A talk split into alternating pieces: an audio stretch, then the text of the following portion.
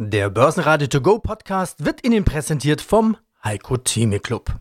Werden Sie Mitglied im Heiko Theme Club. heiko-theme.de Der Börsenpodcast. Börsenradio Network AG.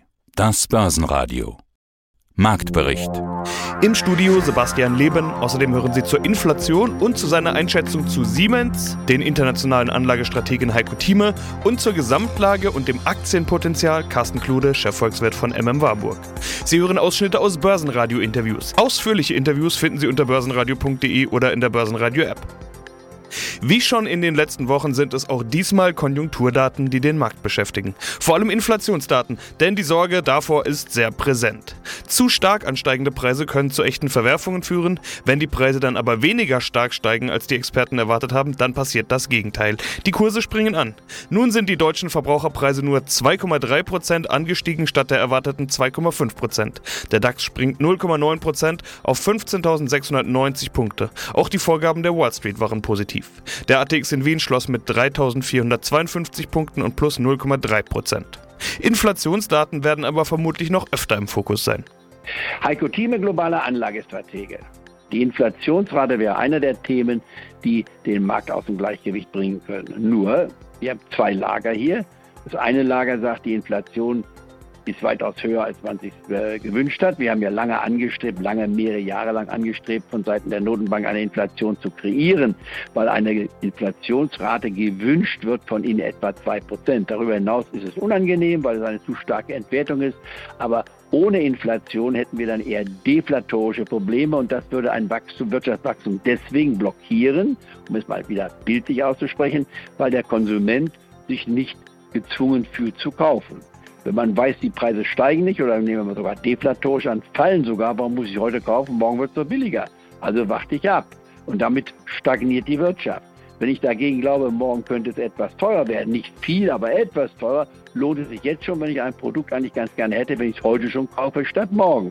Und damit wächst die Wirtschaft. Also ist eine Inflationsrate von rund 2% eine ideale Entwertungsrate gesehen, um die Wirtschaft zügig weiterfahren zu lassen. Nicht auf Höchstgeschwindigkeit, aber zügig auf dieser Autobahn.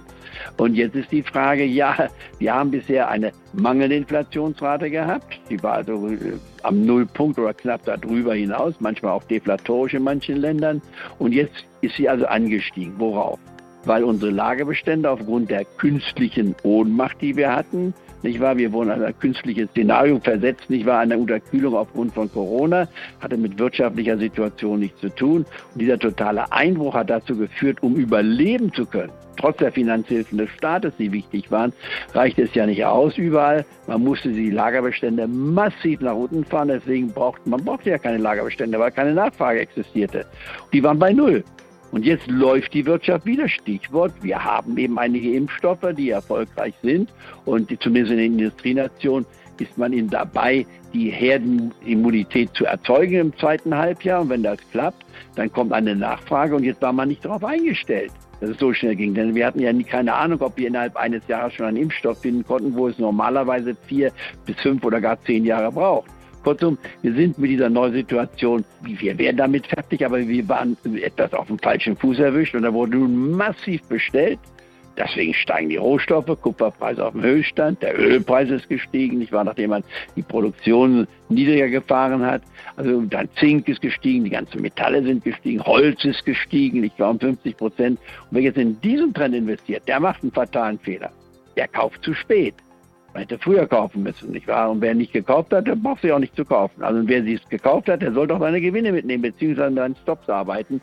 Und diese Lagerstellen werden aufgebaut und werden noch in den nächsten Wochen einen gewissen Preisschub bringen können. Und die Inflationsrate wird dann statistisch deutlich über die 2%-Marke steigen, vielleicht eine 4 vom Komma haben, auch eine 5 oder 6 ist möglich und in Einzelsektoren sogar doppelstellige Zahlen. Aber wer das als Signal nimmt, macht einen Fehler, denn wir werden danach, wenn die Lagerbestände wieder aufgestockt sind, dann kommt die Normalität. Denn die Wirtschaft, ich nannte ja Zahlen, USA 7%, die 7% ist nicht durchhaltbar, das ist eine einmalige Zahl. Im nächsten Jahr mag es immer noch etwas mehr als 3 oder 4% sein, aber danach kommen wir wieder auf die 2 bis 3% Marke im Wachstum. Gleiche gilt natürlich in Europa, auch für Deutschland. Und wenn das der Fall ist, sind dann die Lagerbestände gut aufgestockt und dann braucht man nicht mehr so viele neue Produkte und Rohstoffe. Und die werden dann wieder auf ein Normalniveau fallen. Und diese Meinung ist die Meinung, die Notenbankchef Paul vertritt, der ich mich auch anschließen würde. Das heißt, das temporäre Inflationsniveau ist nur temporär und nicht nachhaltig. Dann gibt es andere kluge Denker, die sagen, nein, ihr täuscht euch, es werden 4% sein und deswegen muss die Notenbank ihre lockere Zinspolitik jetzt schon ändern und muss die Leitzinsen erhöhen. Das ist die große Frage. Ich glaube, es gibt kaum eine Chance, dass wir eine Leitzinserhöhung in diesem Jahr schon sehen. Aber im Gegensatz vor wenigen Wochen, da sprach man von 2024 mit dem Beginn der Leitzinserhöhung. Es ist denkbar, dass wir 2023 eine Leitzinserhöhung bekommen, spätestens am Ende äh, von 2023. Und die jüngsten Meinungen gehen davon aus, dass wir sogar schon im nächsten Jahr, wahrscheinlich Ende nächsten Jahres, also jetzt in 15 Monaten, eine Leitzinserhöhung sehen könnten. Mein Name ist Carsten Klude, ich bin Chefvolkswirt bei MM Warburg und Co. in Hamburg und zuständig hier auch für die Vermögensverwaltung. Wir leben schon in einer beachtlichen wirtschaftlichen Zeit. Da denkt man Anfang 2020 noch, huch, eine Pandemie, jetzt, die kommt aber unpassend und die Märkte brechen erwartungsgemäß ein. Und nun, anderthalb Jahre später, immer noch Pandemie, aber die meisten wirtschaftlichen Indikatoren, die ja uns zeigen, wie es uns gerade so wirtschaftlich geht, die sind alle am oberen Ende aber nicht am Anschlag? Nein, es geht scheinbar immer weiter. Dow Jones, DAX, Ölpreis, gibt es denn kein Halten mehr? Ja, vor einem Monat haben Sie, Herr Klude, ja noch gesagt, dass da durchaus noch was geht. Und jetzt steht das zweite Halbjahr 2021 vor der Tür. Sind Sie immer noch der Meinung? Ja, in der Tat. Ich bin immer noch der Meinung, dass da nach wie vor etwas geht. Ähm, wenngleich man natürlich sagen muss, wir haben jetzt äh, in den vergangenen gut zwölf Monaten natürlich einen, einen fantastischen Run gehabt an den Aktienmärkten mit einer so schnellen und starken Erholung, die ja wahrscheinlich niemand in dem Ausmaß wirklich äh, prognostiziert und vorhergesehen hat. Ja, das war historisch, kann man sagen. Ja, das war wirklich historisch. Aber man muss natürlich auch sagen, was wir erlebt haben, ist natürlich auch historisch gewesen. Ähm, erst der von Ihnen beschriebene äh, konjunkturelle Einbruch, aber natürlich dann auch die genauso schnelle und starke wirtschaftliche Erholung, die wir gesehen haben, die natürlich darauf fußte, dass äh, die Geld- und Fiskalpolitik hier so schnell und entscheidend äh, den Hebel umgelegt haben, dass auch von Seiten der Regulierer Rückenwind gekommen ist. Ähm, und damit war natürlich in, in dieser Form erst einmal nicht zu rechnen. Und die Auswirkungen sehen wir jetzt, nämlich, dass wir tatsächlich hier so starken wirtschaftlichen Rückenwind haben, dass die Konjunkturdaten sich immer weiter verbessern. Ich glaube, dass man wahrscheinlich schon davon ausgehen kann, dass wir uns vielleicht jetzt auch in der Nähe des Maximums befinden. Also, dass wir vielleicht jetzt so am, am oberen Wendepunkt vielleicht bald angekommen sein werden. Nur selbst das, äh, wenn wir den erreicht hätten und durchlaufen äh, würden, würde nicht unbedingt dann ja bedeuten, dass das jetzt unbedingt negativ für die Märkte sein müsste. Denn ich sag mal, eine neue Rezession und ein starker wirtschaftlicher Abschwung, der steht, glaube ich, so bald nicht vor der Tür. Ja, Sie haben es gesagt, die Regulierer haben da gut reguliert, kann man sagen. Und wenn man da am Regler sitzt und äh, wir kennen das alle, wenn wir als Kinder an die Stereoanlage gegangen sind und zu laut aufgedreht haben, haben wir ganz schnell wieder runtergedreht. Ähm, kann das hier auch passieren, dass man in die entgegengesetzte Richtung regulieren muss jetzt? Ja, im Moment ist das, glaube ich, noch gar nicht so sehr absehbar. Also ich sag mal, wenn man mal äh, von den Regulierern und der Wirtschaftspolitik mal ausgeht und wir hatten äh, darüber gesprochen, die Geldpolitik, die so extrem expansiv geworden ist, Zinsen wurden gesenkt, Anleiheaufkaufprogramme wurden aufgelegt. Gut, da gibt es jetzt natürlich die ersten Überlegungen, insbesondere in den USA von der Federal Reserve, dass man sagt, brauchen wir das überhaupt? Da brauchen wir noch diesen starken geldpolitischen Rückenwind, diese Ankaufprogramme ich sag mal, der konjunkturelle Notfall, für den man damals ja diese Dinge aufgelegt hatte, der ist vorbei. Auf der anderen Seite weiß man aber natürlich auch, man möchte die Märkte und man möchte die Anleger nicht verschrecken. Und das ist ja auch genau die Botschaft, die Jerome Powell und seine äh, Kollegen ja eigentlich jetzt fast im Tagesrhythmus auch übermitteln. Ja, wir sprechen darüber. Nein, es ist, es steht nicht unmittelbar äh, bevor. Aber bitte, liebe Marktteilnehmer, bereitet euch mal darauf vor, dass das in absehbarer Zeit vielleicht dann doch losgehen könnte. DAX-Gewinner gab es einige, ganz vorne unter anderem Infineon, Siemens Energy, Delivery Hero oder auch Adidas, die ein weiteres Aktienrückkaufprogramm angekündigt haben. Mit dem Monatsende steht aber auch das Halbjahr vor dem Abschluss. Es ist mit Window Dressing zu rechnen. Verlierer war unter anderem Vonovia, nachdem die Übernahme der Deutsche Wohnen genehmigt wurde. Der Übernehmende gibt üblicherweise ab, die Deutsche Wohnen als Übernommener legt leicht zu. Fangen wir an mit der interessanten Story. Und mit meiner Heimatstadt Goslar. Ich habe es letztes Mal schon mal erwähnt, wohl, glaube auch bei uns im Club, bei mir zumindest auch bei meiner Marktprognose.